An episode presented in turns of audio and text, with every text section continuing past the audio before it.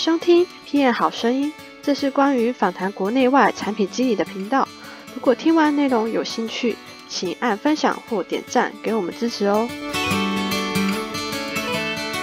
各位观众，大家好，我是 PM 好声音的主持人令。我们知道现在科技不断的进步，AI 是未来的趋势。呃，Machine Learning 机器学习，简称 L，是 AI 更深入的领域。我们请到在美国加州担任 L 的 PM，让我们欢迎 Bastian。谢谢 Lin，大家好，我是 Bastian。我现在在戏谷旧金山的一间 startup Osaro 担任产品经理的角色。呃，Osaro 是一个二零一五年创立的新创，然后我们专业的领域是做机器学习。尤其是在呃机器的视觉跟控制方面，主要是用在仓库跟工厂的自动化。那在进加入 Osara 之前呢，我先在哈佛商学院念书，然后在西雅图的亚马逊 Amazon Alexa 担任产品经理的工作。那在这之前，我在台湾的台湾新创竞技场、研华，还有一间英国的半导体公司都工作过。那我们在呃外面的科技文章常常听到什么 AIA 啊？那 NL 是什么呢？简单来说，机器学习呢，就是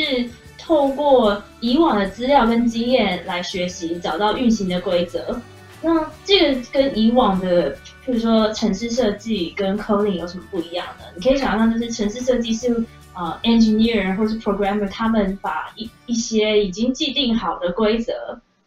交给机器，所以机器就照这个规则做。但是机器学习呢，是你并没有去定义这个规则，而是让机器自己由以前的资料跟经验当中去归纳出规则，然后从中去学习。那简单的例子就是说，譬如说，嗯，你你可以教一个机器加法、减法怎么做。然后他之后可以自己举一反三，一加一等于二等等。那现在的做法就是，我不告诉你加法跟减法是什么，可是你就自己照很多的规则，呃，去看很多的资料，自己去摸索出那个规则。那这个方法呢，对于嗯比较复杂的工作来说非常有效，因为简单的工作的话，比如说一加一等于二，那这个是一个很简单可以去规定出来的东西，那这个就不需要人工智慧或机器学习。但是，譬如说，呃，举一个简单的例子，你要怎么教一个机器去辨识猫？你可能会说，哦，猫有四只脚，两个耳朵。但是这个跟狗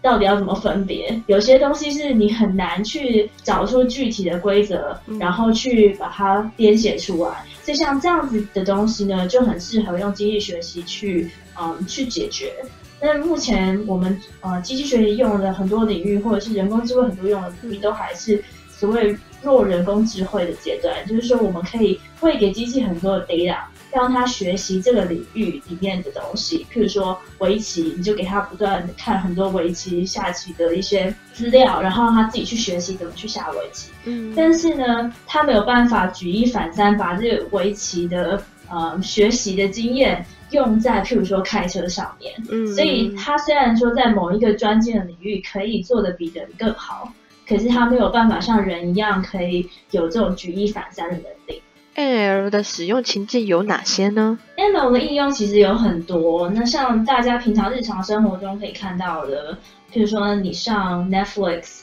或者是上 YouTube 的时候，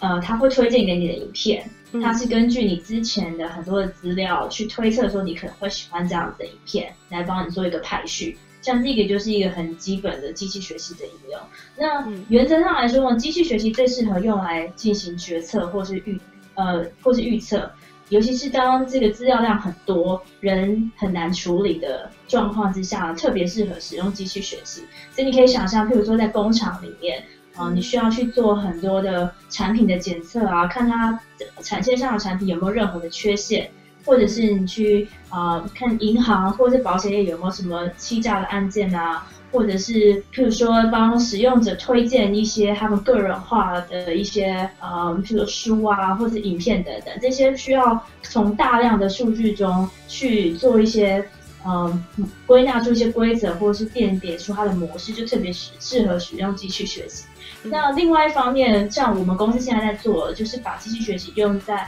robotics，用在机器人、机器手臂上面。那这个就属于 high dimension cognition，就是用机器学习去处理高维度的认知、认知的资料。当你的机器人，或者是你的机器手臂，或者是你的车子，它上面装满了很多不同的 sensor，然后可能是相机，可能是 lidar，各式各样不同的 sensor。你要怎么去处理这些资料，然后帮助机器判断说它下一步应该要往哪里走，或是这个机器手臂应该要怎么运作？那这也是机机器学习很擅长的。那像给大家一个实际的例子好了，像我们公司所做的呢，就是仓库的货物分拣机器人。那这件事情为什么需要机器学习呢？你可以想象以往在工厂里面，你可以看到很多机器手背，他们都是被设定好去做一样的动作。但你看起来还是觉得这个机器手背它非常的高速，然后非常的精准，可以做到很多人类做不到的事，可以举起很重的一台车等等。但是呢，它无法去处理不确定、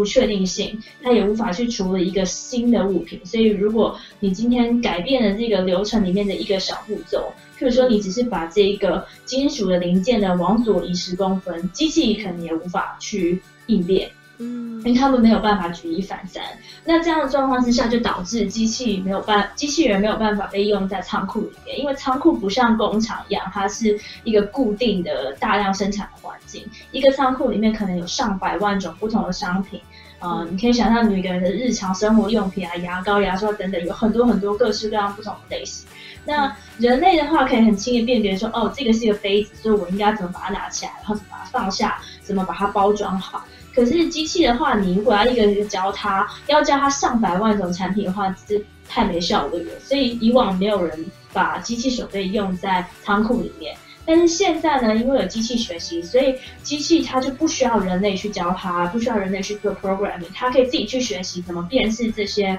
上百万种物品。看到这个物品，我应该怎么拿它？看到这个物品，我应该怎么去组合它？所以它就可以去被用在更多呃的情境，是以以往机器人不能被呃拿来使用的。那我想请问一下，在建构 L 的产品，通常需要 PM 应该有更高的技术水平吗？或者应该比一般的 PM 需多具备哪些基本条件？嗯，我觉得这个问题可以拆成两个部分来回答。因为其实 PM 最主要的核心技能呢，就是去了解客户的需求，然后呢，去跟技术团队讨论说怎么样去满足客户的需求。那不管它是不是机器学习产品，不管它是不是 ML 的产品，其实这个核心的技能都是一样。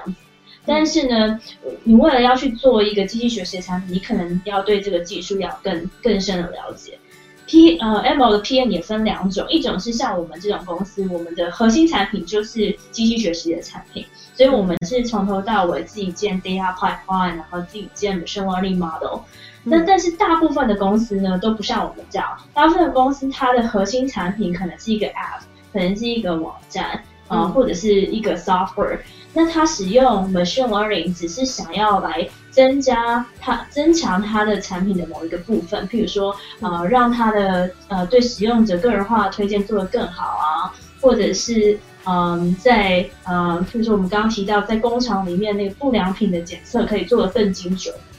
它的，但它的产品的核心并不是机器学习。那在这样子状态之下呢，其实大部分的 PM 它不需要非常的了解关于机器学习的技术细节，它需要了解只是说，嗯，这个机器学习的嗯 model 应该要怎么样去应用它。嗯，譬如说 input 是什么，output 是什么？譬如说你给这个机器学习的模型一些使用者的呃年龄、性别等等的资料。它能够多准确的预测出这个使用者他每个月可能会在你的平台上花多少钱，或者是说，嗯，你给一个嗯地点跟时间，那它能够多精准的帮你预测出这个地点跟时间的天气资料等等。其实你只要知道这个 black box 这个黑盒子大概是怎么样运作，然后知道什么时候可以使用，什么时候不能使用机器学习就可以。那如果是像我们这样的公司，就是你呃机器学习要从头到尾去建构的话，那你就可能需要更加了解机器学习到底是什么。然后我觉得除了技术面之外，非常重要，然后一般人很常忽略的是产品的思维。嗯，因为现在很多人把呃 ML 当做一个技术问题，觉得说我们只要 hire 足够多的 ML engineer 或 research 就能解决这件事情。但是百分之九十七的 ML project fail 都不是不一定是因为技术的问题，很多时候是因为组织，很多时候是因为产品思维的问题，是因为这个产品经理他没有去先了解客户到底需要什么。还是先着重在技术，然后再看看这个技术能不能满足客户的什么需求，所以就有点本末倒置。你应该是先去了解这个客户需要什么，然后再去看看这个技术能不能去满足。但是尤其是现在在这个 ML 这个很新的领域呢，我觉得就是有一个有一个问题是，像呃这些很了解技术的 technologist。他们跟这些很了解他们自己各自领域的 user 或是 domain experts 中间没有一个共通的语言。那我觉得 MLPM 它很重要很重要的工作就可以确保这两个 group 的人他们有一个共同语言，它可以跟两边都一定的了解，然后让 technologists 可以更了解有什么样的 use cases，然后也也让 user 知道说哦这个技术大概是怎么做，然后怎么样可以帮到他们的 use case。所以这样听起来 NLP 呃。Product Manager 应该属于业务单位跟技术单位的共同的桥梁。对，而且必须要对于呃你 target 的产业有很深很深的了解，甚至可能比客户本身要更了解。像以我们的例子来说好了，呃，我们的客户就是仓库的一些系统整合商，或是仓库的一些呃作业的员工。那很多时候他们自己在仓库里面工作，他们不一定知道说哪些应用案例可能可以被。机器学习或机器手臂自动化，那我们就必须要跟着他们一起去了解，说哦，你有哪些应用案例，然后比他能够更先一步的想到说，哦，你可能可以哪些东西是可以先被资本化的，因为他们自己可能不知道。那也有一个可能是，你就。把这个机器学习用很简单的方式解释给客户听，让他们可以开始自己去想象说，哦，那如果是我的产业，譬如说我不是仓库业，我是食品处理业，怎么样可能可以用到机器学习？所以我觉得透过这种嗯解释或是沟通的方式，可能可以挖掘出更多的机器学习的应用案例。那我想要再问一个更进一步的问题，是说你刚刚讲 P 那个 N L 的 P N 有分两种，一个是从零到一建立的 N L 逻辑，那另一个是呃用现有自己呃现有的 N L 逻辑去规划自己的家储在自己的产品。那我想问，嗯，我们要如何去分辨说哪些是呃 L 可以做，哪些是不能做？那这个要如何去学习判断呢？我觉得。一个很重要的事情是去了解机器学习的本质是什么。就像我们刚刚讲，它很像一个黑盒子，你给它 input，然后给它 output，然后让它自己去摸索中间的规则，就代表说你不，你没有像以往做城市设计的时候，你有百分之百的控制。嗯，你可能也不一定知道说它到底摸索出什么样的规则。所以，呃，机器学习它有这个缺点，就是它不是完全透明的。然后他也不一定能够去解释，你没有办法去用一个很简单的规则说，嗯，这个机器学习它是怎么去做出这个啊，或做出这个预测。所以，嗯，当你在解决的问题是非常非常要求高精准度，然后不能容许任何一点出错，或者是说你的产品需要资讯完全透明，那像这种状况最容易发生在像是 healthcare 医疗产业，因为它必须要被嗯。必须要被管理，然后被规定，因为这是人命关天的事情，所以你不能够有任何一点点的不确定性。那包括像是 self-driving car 无人车也是一样，就是嗯，当你把这个嗯。机器学习用在无人车上面的时候，其实它的它大部分是用在做物物品的辨识，譬如说，嗯，现在路边有有人，或者是说，呃，现在前面有一个红绿灯的讯号，然后它是红灯、绿灯还是黄灯这样子的呃一个应用，但是你不能够完全依靠机器学习去做出一个判断，就是我们不会呃。通常不会用机器学习去去主主导，然后让这个机器呃让车子自动驾驶。我们可能会用很简单的规则，嗯，譬如说你看到红灯就是应该停下来，或者是你不能逆向行驶，嗯，因为这是这是一呃后果会很严重的事情。所以像这样子的事情呢，我们就不希不希呃不希望用呃机器学习来做，因为万一有一点点的出错，可能都会造成很严重的后果。那再来就是机器学习其实只是其中一种方法，你还有很多别的方法可以解决这件事情的时候，你就不需要去用机器学习来解决。嗯嗯那再来是机器学习，它要达到一定的效嗯程度、一定的效果的，是需要很多的 data、很多的数据。那如果你没有办法去取得这些数据的话，那你可能就需要考虑别的解决方式，或者是说，呃，你的应用案例其实不不会有很多新的数据出来，然后你的解决方案也不会随着你的新数据的出现而改变的时候，这个时候也不一定需要使用机器学习。我们谢谢 Bestia 来到 PM 好声音，让我们了解 L 的产品是什么，如何应用，还有如何训练。那如果大家想听更多关于 L 的产品经理经验分享，欢迎在底下留言，也可以到 Bestia 的 B D N 留言哦。我是 PM 好声音的主持人丽，那我们下次再见。